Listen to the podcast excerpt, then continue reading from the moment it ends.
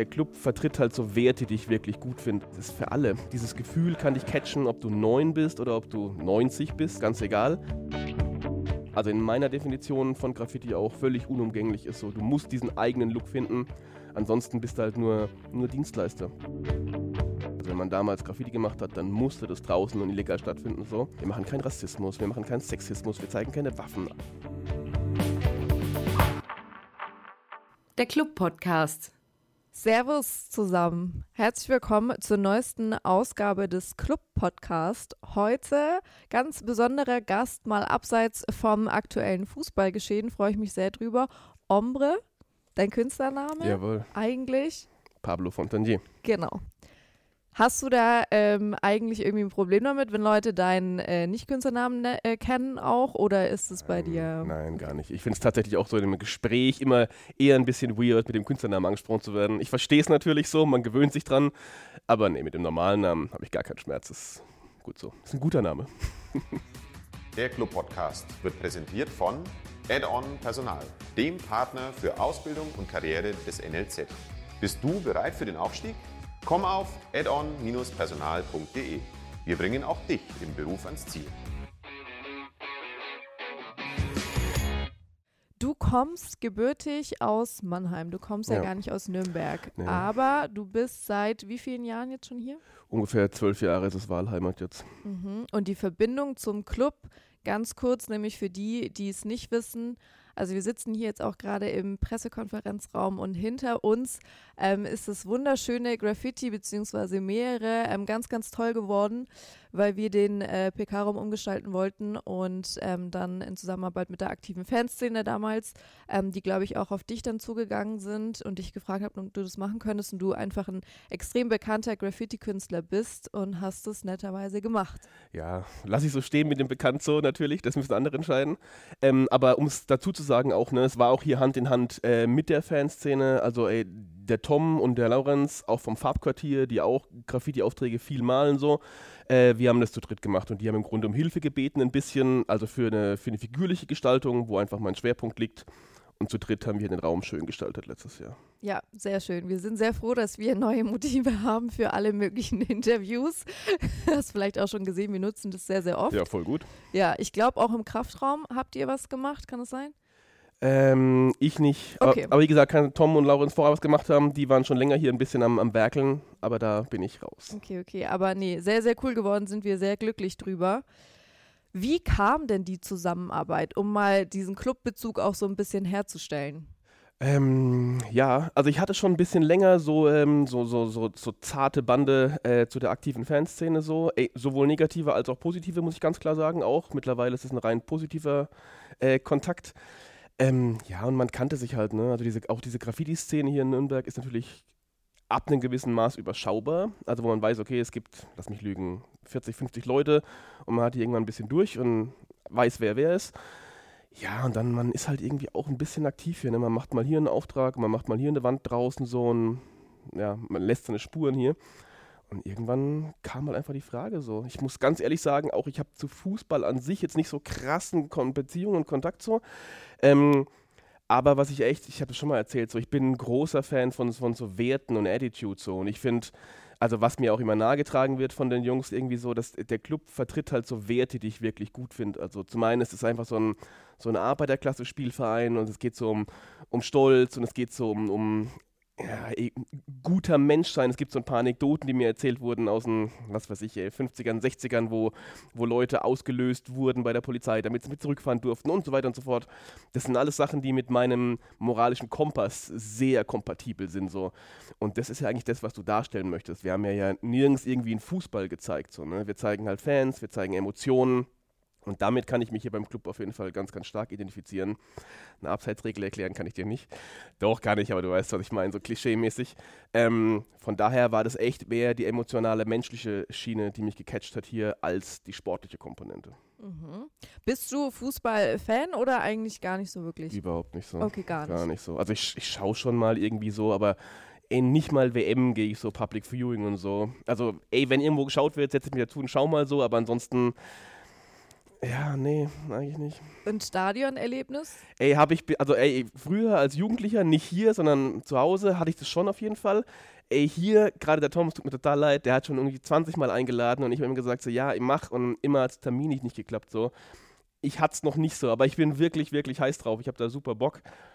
Mache ich, werde ich nachholen auf jeden Fall. Ja, also in dieser Saison wird sich auf jeden Fall auch fußballerisch nach den letzten dürftigen Jahren mal wieder lohnen. Sehr gut.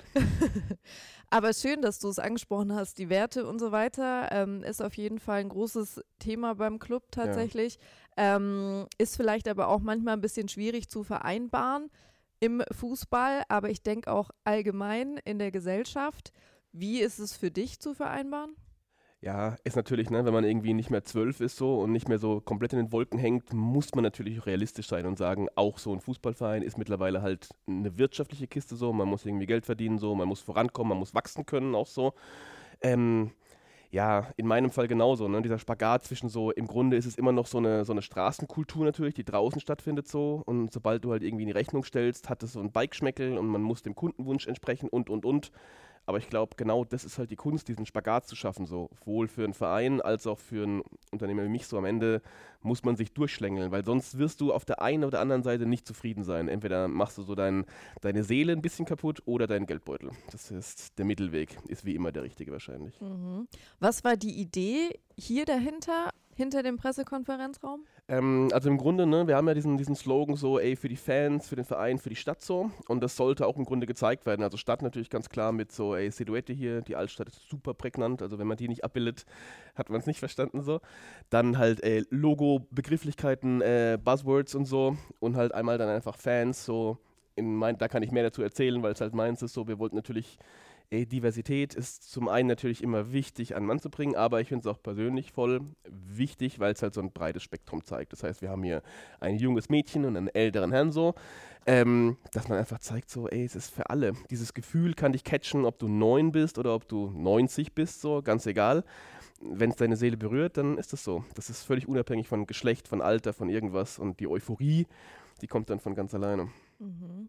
Gab es da irgendeine Schablone für? Weil der ältere Herr ja. hat ein bisschen Ähnlichkeit ja, ja. mit jemand aus dem Verein. Ja, es, es gab, es, ich habe ein paar Fotos bekommen. Ich muss natürlich sagen, ich, ich, kannte den Herrn vorher nicht so, aber er war ein dankbares Motiv, definitiv so. Er hat so ein paar Key Visuals, die ich äh, aufgreifen konnte. Und ja, es ist angelehnt an, aber es soll natürlich auf gar keinen Fall eine Persiflage sein oder eine Verunglimpfung so. Das war im Grunde ein, ein Dankeschön, ein Tribut so, dass er hier sehr viel tut und dass er so Herz und Seele ist hier. Ähm, und dementsprechend haben wir so mit, mit einem Augenzwinkern so ein paar, ein paar Dinge einfließen lassen. So. Aber es soll jetzt keine, keine Hardcore-Comic-Version von ihm sein, es sind mehr so ein paar Attribute, die er auch verkörpert und lebt. Okay, okay, also wir sprechen gerade über Viertel, über unseren Fanbetreuer. Lange, lange Jahre schon dabei. Ähm, nee, ist sehr, sehr, sehr, sehr cool geworden. Die Stadt ist auch ein gutes Stichwort. Du hast ja auch schon einiges mit der Stadt zusammen gemacht. Ja. Kannst du da mal ein bisschen was drüber erzählen und wie einfach oder schwierig das vielleicht auch ist? Ähm, ich muss sagen, Stadt ist natürlich so ein großes Thema. Es gibt ähm, zum Beispiel habe ich für, ich habe einen Bücherbus gestaltet, zwei Stück, einen händisch mit der, mit der Dose und einer wurde foliert, also habe ich digital gemacht und der wurde dann beklebt. Ähm, das war super. Das war wirklich cool. Also zum einen, weil es halt auch sehr dankbar ist. Ne? Ey, für Kids was machen ist immer geil, weil die, die kannst du abholen, die sind begeisterungsfähig so. Das, da kannst du auch Fantasie wirklich voll aufdrehen. Da gibt es relativ wenig Vorgaben so. Ähm, und die Leute waren einfach auch super dankbar. Und du merkst halt so, wenn die, wenn die was machen, nicht nur weil Budgets ausgegeben werden müssen, sondern weil die Bock drauf haben. So. Und das war da auf jeden Fall gegeben und es hat echt super Bock gemacht und war auch dementsprechend leicht umzusetzen. Ähm, ansonsten, ich habe ja dieses Jahr war ich Burgkünstler für die Blaue Nacht so. Ähm, das ist natürlich eine große Kiste so, ne, wo viel drumherum ist. So, das war super viel Orga. Natürlich war das ein bisschen ähm, stressiger, weil es halt so groß war, weil viele Komponenten bedacht werden müssten. So. Aber das war für mich auch ganz klar, muss ich sagen. Das war schon so nice. Also es gab natürlich schon Künstler aus meinem, meinem Gebiet, die das gemacht haben, so, aber so wirklich so, so Klischee, Holzhammer Graffiti auf der Burg, auf dem Wahrzeichen. Das war von der Start auf jeden Fall super, super mutig. Und ich bin super stolz, dass ich als Zugezogener vor allem irgendwie diese Gelegenheit ergreifen durfte. Hab da aber auch auf jeden Fall den Leuten hier die Chance gegeben. Es gab am Ende so, lass mich lügen, sieben Minuten, wo nur Künstler aus der Region die Plattform bekommen haben, so, weil das ist auch so ein Ding mit diesen Werten. Ich finde es schon wichtig, dass wenn man irgendwie, wenn einem Gutes widerfährt, dass man ein bisschen was zurückgibt, so. Und ja, ich bin Karma-Fan. Ich glaube, am Ende rechnet sich das schon alles so. Und von daher war das der richtige Move. Kannst du da nochmal genauer drauf eingehen, was ihr da gemacht habt äh, auf der Burg und wie das dann aussah? Ich habe die Bilder nämlich gesehen, aber für alle, die es nicht gesehen haben? Ja, also im Grunde ist es eine Projektion, also es wurde kein Strich auf die Burg gemacht, so muss sich keiner aufregen. Äh, es war alles mit, mit Beamer, mit Projektoren, mit Technik und so. Ähm, und im Grunde wurde so 15 Minuten also man kann im Grunde frei arbeiten, so man kann eine Geschichte erzählen, so man kann einfach eine Bilderwelt schaffen, so und in meinem Fall, mein Ansatz war am Anfang, ich wollte unbedingt eine Geschichte erzählen. Das Problem ist, dass es halt, äh, es gibt keinen Ton dazu. Es ist eine rein visuelle Geschichte so. Und ich habe nach kurzer Zeit gemerkt, dass es ein bisschen schwierig ist, das so ganz ohne, ohne Ton abzuholen, die Leute. Zumal es ja für die meisten ein komplett neues Gebiet ist. Also habe ich diese Bilderbuchgeschichte überworfen und habe eigentlich bloß so ein bisschen ich habe wie so ein Graffiti-Dictionary aufgemacht. Also ich wollte den Leuten so ein bisschen Elemente zeigen, die für mich so gang und gäbe sind, die meine Kultur umgeben. Ähm, also was, was, ist ein Throw-Up, was ist ein Tag, was, was ist so eine Bildsprache, die immer wiederkehrt so und habe eigentlich so, naja, Klischees und Holzhammer-Graffiti auf die Burg geballert, sieben Minuten im Takt so. Ähm, länger, zwölf Minuten. Äh, genau. Und am Ende war es aber eben so, dass ich dann Leuten hier aus Nürnberg, also alle haben eine Mail bekommen, muss man auch ganz klar sagen, finde ich wichtig, sowohl aus dem legalen Graffiti als auch aus dem illegalen Bereich. So, alle hatten die Chance, okay, ihr habt da irgendwie, keine Ahnung, fünf bis zehn Sekunden, ihr könnt machen, was ihr wollt. Es, es, gibt immer so ein paar Grundregeln. So, natürlich machen wir hier, wir machen keinen Rassismus, wir machen keinen Sexismus, wir zeigen keine Waffen, all so ein Kram. Aber ansonsten schreibt euren Namen, schreibt eure Gruppierung, schreibt egal was so. Und dann hatten die, also nicht alle wollten mitmachen auch, muss man auch ganz klar sagen, aber alle hatten die Chance. Viele haben es wahrgenommen. Am Ende war da einfach so eine, wie so eine Dia-Show, so eine Slideshow mit Artwork aus der Region. Und das war super. Also auch mein persönliches Highlight zu sagen, okay, wenn, wenn einer von uns quasi hier Platz am Tisch hat, dann, dann essen wir alle so. Dann dürfen wir alle am Tisch sitzen einfach. Richtig cool. Wie hat es denn alles bei dir angefangen? Du hast gerade auch schon über die Legalität und so weiter gesprochen. Ähm, ich verbinde jetzt natürlich Graffiti vielleicht von früher halt eher so, ne, ähm, wenn man an der S-Bahn halt vorbeigefahren ist, hat man vieles gesehen. Ähm, Gibt es da auch Legalität dabei? Ähm, also ich muss sagen, ich bin, ich bin 81er Baujahr und ich habe 95 mit Graffiti angefangen. So da gab es eigentlich nur illegales Graffiti so. Also es gab dieses, also heute ist ja super, ne? es gibt in jeder Stadt gibt's Freiflächen, Jugendzentren stellen Möglichkeiten so. Es gibt doch immer wieder einen kleinen Auftrag. Das war alles damals gar nicht. Also wenn man damals Graffiti gemacht hat, dann musste das draußen und illegal stattfinden so.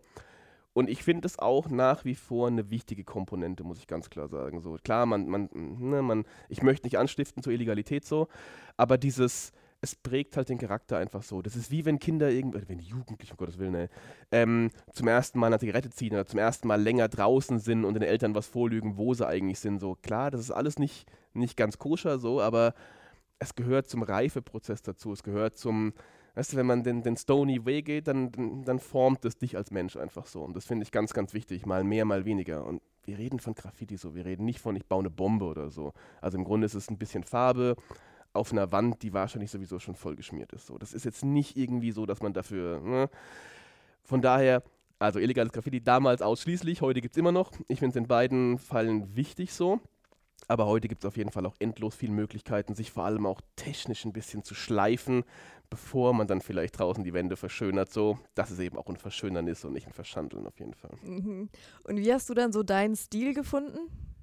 Ich, ich suche immer noch, ne? Also na natürlich hat man das Gefühl, man ist irgendwann so, man ist so auf der Spur, man ist so eingeloggt, aber ich habe nicht das Gefühl, dass ich irgendwie so, lass mich lügen, vor zehn Jahren gesagt habe, okay, jetzt bin ich angekommen und fahre das. Das wäre, glaube ich, öde, dann wird es ziemlich schnell langweilig so. Sondern ich immer noch das Gefühl, ich, ich schleife hier eine Ecke ab, ich habe hier einen neuen Einfluss, den ich versuche zu integrieren in meinen Stil so. Aber es ist einfach machen. Also es ist nicht so, dass man sagt, okay, man sucht was und findet es und dann ist es da, sondern es ist einfach so, es ist halt Training wie alles, ne? Das sind jetzt, wie gesagt, das sind über, über 20, über 25 Jahre so, wo ich das mache so. Und das ist, irgendwann findet man seinen Rhythmus, man findet seine Bildsprache so.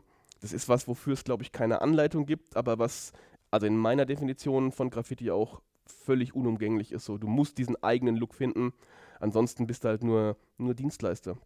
Also wenn du jetzt perfekt irgendwie Sonnenblumen abmalst, wirst du Kunden haben, auf jeden Fall. Aber sobald der Nächste die Sonnenblume genauso perfekt abmalt, fürs halbe Geld bist du raus.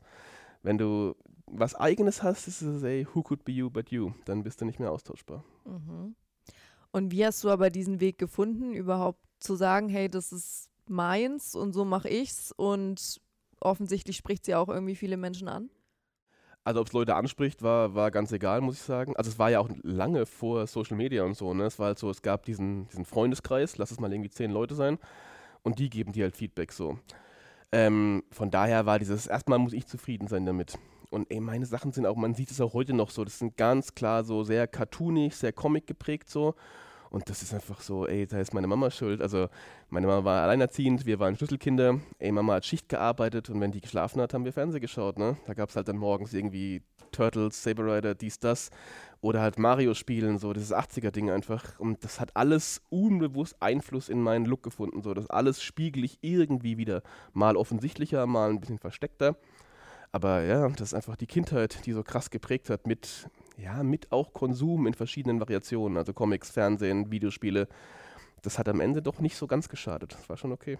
Absolut. Auch viel bunt, oder? Ja, ja, viel bunt. Ich bin auf jeden Fall. Also jetzt nicht so, nicht so Kindergarten, alle Farben, die wir haben, einmal zusammen, aber ich bin schon Fan von, von farbenfroh, sage ich mal, ja, absolut. Wie weit spielt da, weil für mich, ich verbinde irgendwie, also ich bin 90er Baujahr und ich verbinde irgendwie Graffiti mit Hip-Hop. Ist es heute noch so? Ey, nicht, nicht mehr so wirklich. Also für mich ist es auf jeden Fall, das gehört zusammen. Ähm, ich sehe aber auch und verstehe aber auch, dass es heute davon losgelöst ist. Also beides. Du kannst natürlich, ne, du kannst Rap hören, ohne auch nur einmal eine Dose in der Hand gehabt zu haben. So. Du kannst aber auch Graffiti sprühen und halt irgendwie auf Elektro gehen abends. So. Das ist völlig legitim. Und ich finde auch, beides ist groß genug, dass es autonom bestehen kann. Also du brauchst nicht mehr den kleinen, großen Bruder, der dich stützt. So. Das kann beides für sich stehen. Ähm, und es hat auch das Spektrum krass erweitert. Also ich finde, jemand, der so aus einem, aus, bei dem Beispiel bleiben, aus einem harten Elektroumfeld kommt, so, der wird anders malen als jemand, der mit so 90er-Rap groß geworden ist. Klar, das spiegelt sich wieder. Und das macht halt das Spektrum Graffiti größer. Und deswegen ist es eine gute Sache, dass die Einflüsse breiter sind und der Kopf aufgemacht wird, auf jeden Fall. Mhm. Außer Comics, vielleicht auch Musik, ähm, was inspiriert dich? Uh, ey, das klingt immer so Klischee, aber ich bin so, ich bin so ein Spiegel meines Umfelds, sag ich mal. Ähm, deswegen war, also in meiner Anfangszeit war halt Hip-Hop, wie du sagst, so ganz klar so Hauptthema, weil mein ganzes Umfeld davon definiert war. Dann hast du halt B-Boys gehabt mit so, mit großen Kappen, mit teilweise noch Skibrillen und so. Alles, was da halt so um mich rum passiert ist. Dann weiß ich so, für, auch so, so ein, so ein Key-Punkt war so, ich habe irgendwann eine Brille gebraucht seit, ich weiß nicht, 15, 20 Jahren so. Ey, seitdem haben meine Figuren auch Brillen bekommen als ich angefangen habe, äh, mich tätowieren zu lassen, haben meine Figuren Tattoos bekommen. Als ich ein Kind bekommen habe, habe ich viel mehr Kinder gemalt. So. Also du siehst immer ganz direkt so, das, was um mich herum passiert, das findet in meiner Arbeit auch statt. So. Und eigentlich voll simpel, weil das Leben rollt halt immer. Da brauchst du keine Angst haben, dass die Ideen ausgehen. Irgendwas wird schon kommen danach. Ich sehe schon, einige Tattoos von dir sind bestimmt nicht alle Entwirfst du die selbst? Kein einziges, kein Echt? einziges. Ich fände es auch voll schlimm so. Ich muss sagen, ich, ich kenne das so von meinen, allein so wenn ich Prints oder Skizzen sehe und wenn die nur zwei Jahre alt sind, kann ich die nicht mehr wirklich angucken, so, weil man entwickelt sich halt, ne, man würde Sachen anders machen und man sieht dann bloß so die kleinen Fehler und nicht mehr das große Ganze. Und wenn ich es auf der Haut hätte, wäre das ganz schreckliche. Deswegen, das sind alles von Freunden und Bekannten, die dürfen sich austoben. Aber ansonsten, ich, ich mache das nicht so. nicht okay. für mich. Okay, okay. Und dann ähm, hast du also über wahrscheinlich deinen Freundeskreis und so weiter äh, das irgendwie die Leidenschaft vielleicht auch für dich entdeckt. Ähm, hast dann, glaube ich, auch mal ähm, die Fachhochschulreife in, in dem Bereich irgendwie dann gemacht. Ähm, und dann, wie kam dann irgendwie dieser Sprung dazu, dass du über 100.000 Follower auf Instagram zum Beispiel hast. Ich weiß gar nicht, wie wichtig dir das ist oder wie du zu Social Media stehst, wahrscheinlich auch so ein bisschen differenziert. Ähm, wie kam dieser Sprung dann? Ähm, also, zum, also diese, diese technische Komponente, die ich im, äh, an der FH, also an der Akademie beigebracht, beigebracht bekommen habe, so, das war für mich zu dem Zeitpunkt auf jeden Fall ein super krasser Benefit, weil es halt so, also jetzt mal plump und pauschal gesagt, so, du hattest halt so eine, so eine Street Credibility, also du wusstest, wo du herkommst und hattest diese authentische Bildsprache in Kombination mit einem technischen Know-how, dass du das wirklich umsetzen kannst, Druckdaten aufbereiten kannst und so weiter und so fort. Und das war damals auf jeden Fall super rar so. Also du hattest halt, ich erinnere mich, ne, es gab so, ey, Viva damals noch so Einspieler, wo irgendwelche Designstudenten halt so ey, Farbdrips adaptiert haben. Du wusstest genau, der Typ hat nie im Leben eine Dose in der Hand gehabt so. Ey, und es gab halt so Graffiti-Sprüher, die sich halt benehmen wie so, so Waschbären auf Crack, die nicht pünktlich kommen, die keine Rechnung stellen können, so, die einfach Chaos verbreiten. Mit denen willst du ja auch nicht zusammenarbeiten als Marke oder als. Das verstehe ich auf jeden Fall.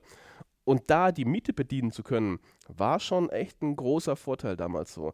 Und das ist dann relativ schnell gewachsen. Am Anfang war das so ein bisschen, ich habe eh so klassisch halt, ne, ich habe so Flyer gemacht für einen Club bei uns in Mannheim so. Und irgendwann haben die aber halt gemeint so, ey, wir hätten auch gerne eine Innengestaltung. Und, ah krass, du machst doch sowas. Und dann wollten sie halt Flyer mit Figuren von mir drauf plötzlich. Damals natürlich unterbezahlt des Todes so, keine Klar. Aber es war halt so eine Chance, Reichweite zu generieren. Jetzt lokal gesehen einfach. Und da ist dann so, dann ist dieser Schneeball ziemlich schnell gerollt so, weil es halt was war, was es nicht überall gab. So jeder hat einen Cousin, der Fotos machen kann, jeder hat einen Schwager, der macht Flyer im Photoshop und so. Aber dieses Graffiti-Ding auf einer wertigen Schiene war einfach selten. Und von daher, wenn man sowas wollte, musste, also in der Region, musste man damals auf jeden Fall zu mir kommen. Und das hat sich dann einfach etabliert und ist einfach, ist gewachsen einfach. Also ganz, ganz von sich, ohne dass ich irgendwas forciert habe, irgendwas gemacht habe, so.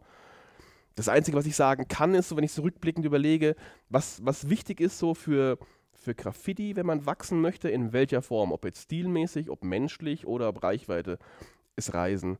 Du kannst nicht zu Hause groß werden, so. Dafür ist egal, welche Stadt es ist, zu klein, so. Ey, ob du jetzt aus Berlin kommst oder aus Castrop-Rauxel, das ist, diese Stadt ist zu klein auf Dauer, so. Du kannst es fünf Jahre, du kannst es zehn Jahre spielen, aber irgendwann bist du dann, du bist der Lokalmatador und du bist nicht der Global Player. Du musst dich für eins von beiden entscheiden, auf jeden Fall. Und deswegen, und Reisen ist halt auch einfach was Geiles. Das ist nichts, was man irgendwie, oh, jetzt muss ich schon wieder, sondern du lernst andere Leute kennen, so, du lernst, du malst unter Palmen, so, du kannst die Welt entdecken wegen Graffiti, so. Das ist echt, ich muss sagen, ich habe mein aller, allererster Flug so war, da war ich schon 20, nach Barcelona wegen Graffiti so. Und seitdem habe ich, also ich will jetzt gar nicht aufzählen, aber ich habe wirklich so viele Länder gesehen und bereist und wurde eingeladen nur wegen Graffiti so. Also ey, wenn du mir mit 13 gesagt hättest, so mit dem, was du hier rumschmierst, kannst du irgendwann in Jakarta an der Wand anmalen. Die Leute wollen so Sticker und Tags in ihrem Blackbook von dir haben. Ich sag, ich verarschen so.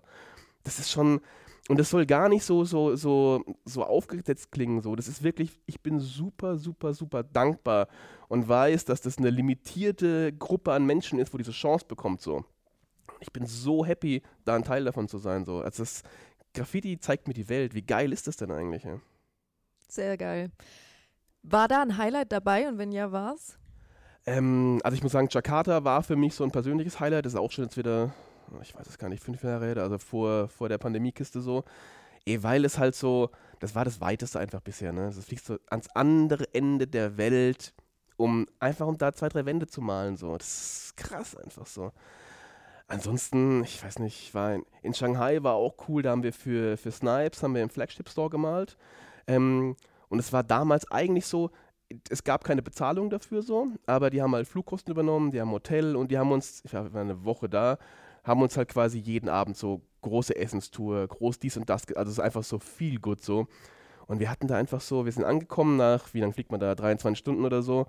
Und wir sind angekommen und hatten halt jeder einfach im Golden Tulip, weiß ich noch, so ein Hotel. Wir hatten halt einfach so im x-20. Stock jeder so eine, wie nennt man das, so eine, so eine, so eine Junior mit Küche, mit allem. Jeder hatte so eine Wohnung über Shanghai. Das war einfach so, ich weiß nicht, da bin ich aufgewacht und dachte echt, das ist so unreal. Also du bist hier und sprühst die Wände an und dafür darfst du hier so, das ist Wahnsinn. Also ich, ich habe ja gesagt, ne, meine Mom war alleinerziehend, so wir waren halt, jetzt, uns ging es nicht schlecht so, ja, aber es war immer halt so, ey, Klamotten auftragen, dies, das, ist gar keine Tränendrüse-Geschichte, das war alles super. Aber man kam halt auch so aus normalen, aus einfachen Verhältnissen so.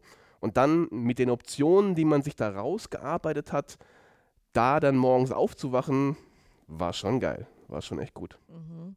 Gibt es da manchmal auch kritische Stimmen, ähm, wenn man jetzt aus einer Graffiti-Szene kommt und dann vielleicht das bisschen Mainstream wird? Ja, natürlich. Ja. Gehört ganz klar dazu. So. Also es ist, das bleibt nicht aus so. Wobei ich sagen muss, mittlerweile sind es, also ich habe viel Gespräche auch mit Leuten, die meine Generation oder gar noch vor mir sind so da ist es alles überhaupt kein Problem so. Es sind meistens so diese, diese Young Guns, diese Wilden so, die halt auch noch glauben so, sie haben gepachtet, was Realness ist und wie die Definition zu lauten hat und so weiter und so fort. Und ja, du kannst dich drüber aufregen, so schon klar, aber Fakt ist ja, ich, ich, ich mache ja genau das, was ich, was ich draußen auch mache. So. Also ich male meine Figuren, ich male meinen Stil so. Ich male jetzt nicht ein realistisches Feld mit Klatschmohn oder sowas so. Ich mache mein Graffiti so. Und dieser nee, bei dem Snipes-Beispiel so, die würden, die würden jemanden buchen, der nicht authentisch ist. Und dann wird es wieder heißen, so, äh, die machen sich lustig über Graffiti. Die, sei doch froh. Irgendjemand, der aus der Kultur kommt, der die Kultur versteht, der die authentisch repräsentiert, so, der auch so ein bisschen die Fahne hochhält, so, der hat die Chance, das zu machen. Gönn doch einfach so. Und von daher mittlerweile, also klar, es, es ist nicht immer so, dass es an einem abperlt, so, aber es, es zwickt nicht mehr so, wie es vor zehn Jahren noch gezwickt hat. Mhm. Wie würdest du die Graffiti-Szene hier in oder vielleicht auch die Kunstszene allgemein, ich weiß nicht, ob man da Berührungspunkte hat, in Nürnberg beschreiben? Ähm, also es, es, gibt so ein paar wenige Berührungspunkte, aber nicht so viele, wie man glaubt vielleicht so. Von daher kann ich über die Kunstszene nicht so arg viel sagen. Ähm, ey, die Graffiti-Szene ist, es ist nicht so groß, wie es mir wünschen würde. Also dafür, dass es so eine große Stadt ist, würde man, glaube ich, mehr erwarten. Äh, liegt aber an der Begebenheit der Stadt auch so. Ne? Also ich bin, wie gesagt, in den 90ern erzogen worden mit Graffiti so.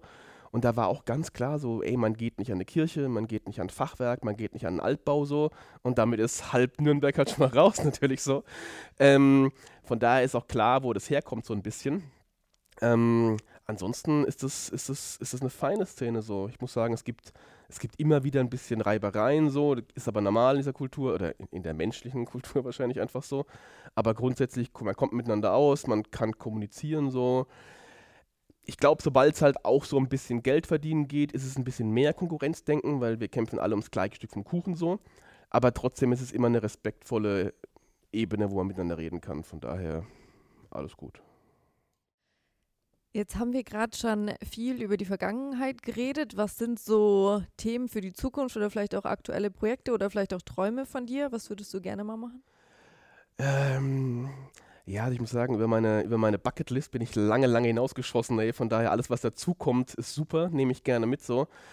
Ähm, ich würde schon gerne noch, also was die letzten Jahre ja auch so krass rausgepoppt ist, haben alle mitbekommen, sicher dieses Mural-Thema so. Das heißt, in jeder großen Stadt werden Fassaden gemalt, immer mehr.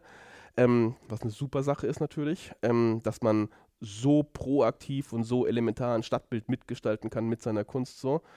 Ähm, da habe ich auch schon ein paar gemacht, so super gut, aber da würde ich auf jeden Fall auch gerne noch ein paar mehr machen und vielleicht auch mehr im Ausland so.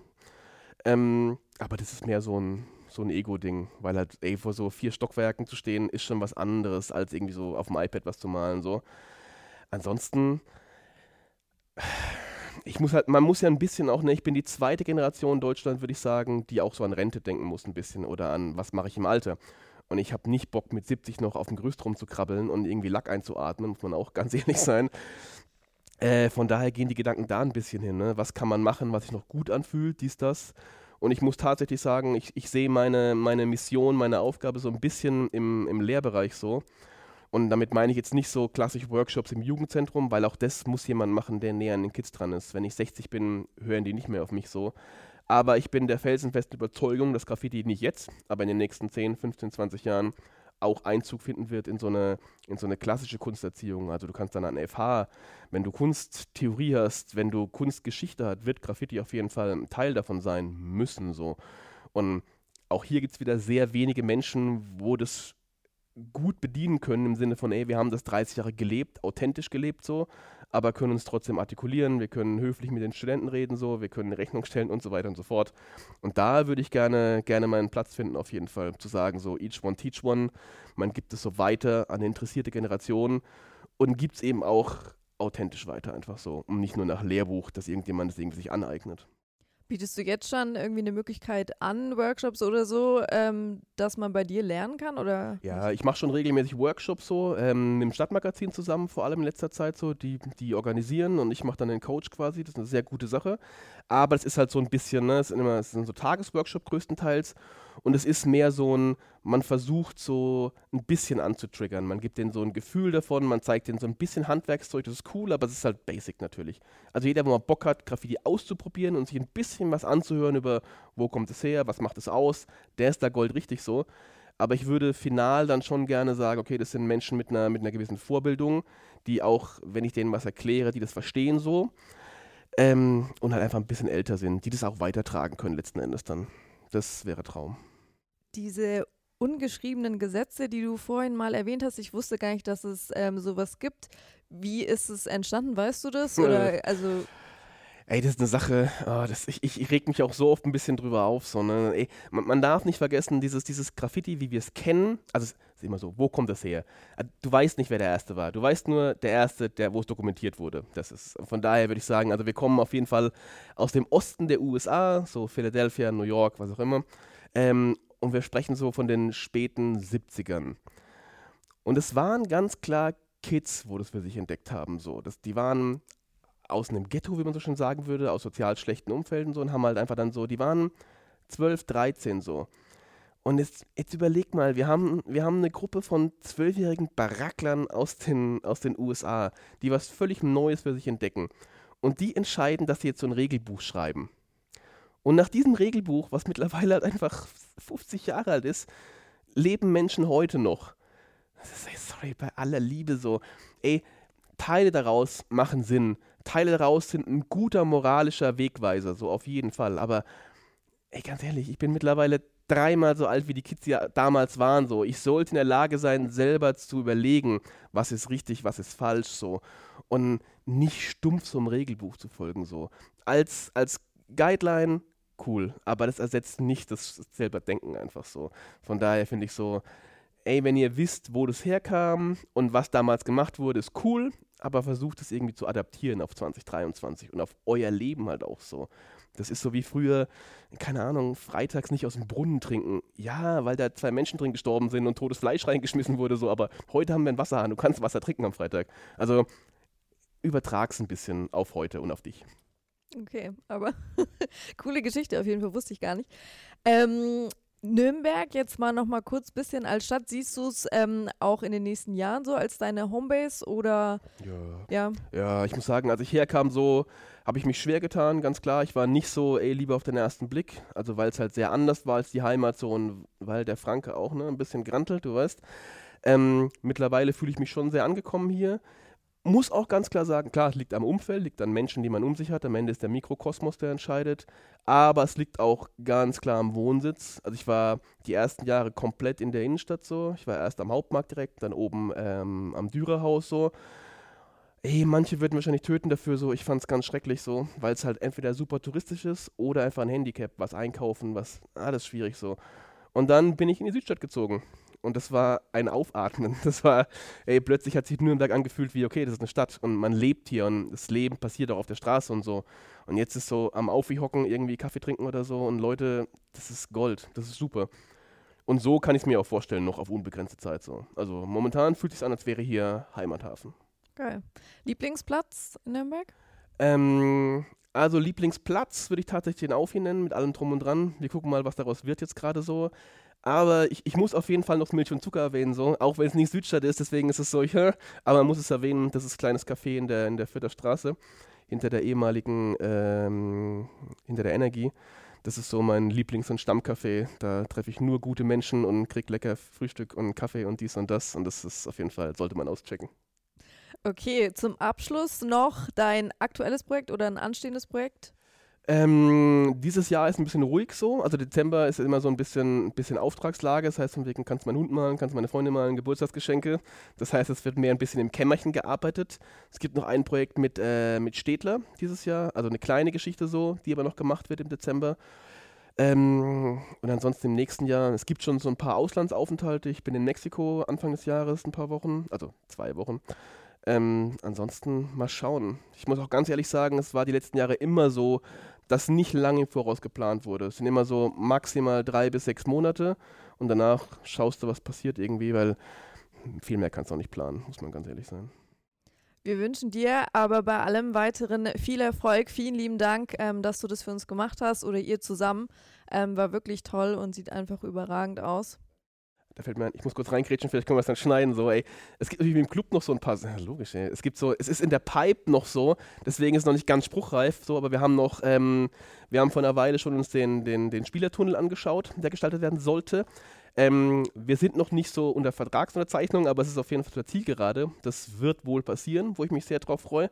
Und auch noch im Frühjahr, weil es ein Projekt ist, das sollte man tun, bevor es draußen 40 Grad kriegt, einfach so. Das wäre auf jeden Fall cool. Ähm, und, ich weiß gar nicht, ob ich das sagen darf, ich mache es jetzt einfach.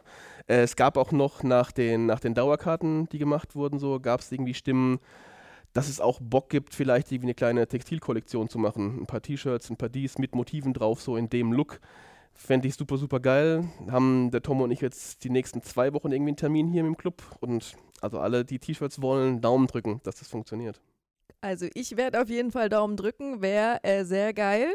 Würde auch so ein bisschen ins Clubhaus, finde ich, ganz gut reinpassen. Ich weiß nicht, ob du schon mal gesehen hast, aber ähm, ist, finde ich, ein ganz, ganz cooler Look, den wir da haben. Geil. Danke dir. Ich hoffe, dass du bald, bald zu uns ins Stadion kommst. Würde mich sehr freuen. Ist ganz oben auf der Liste, versprochen. Ich hoffe. Ich komme. Also auf jeden Fall in dieser Saison noch. Kriegen wir hin. Okay, sehr gut. Hab ich dein Wort. Vielen Dank dir für deine Zeit. War sehr angenehm. Ey, danke fürs Kommen dürfen. Dankeschön. Ciao. Ciao. Das war der Podcast mit Add-on Personal, dem Partner für Ausbildung und Karriere des NLZ. Bist du bereit für den Aufstieg? Komm auf addon-personal.de. Wir bringen auch dich im Beruf ans Ziel. Der Club Podcast.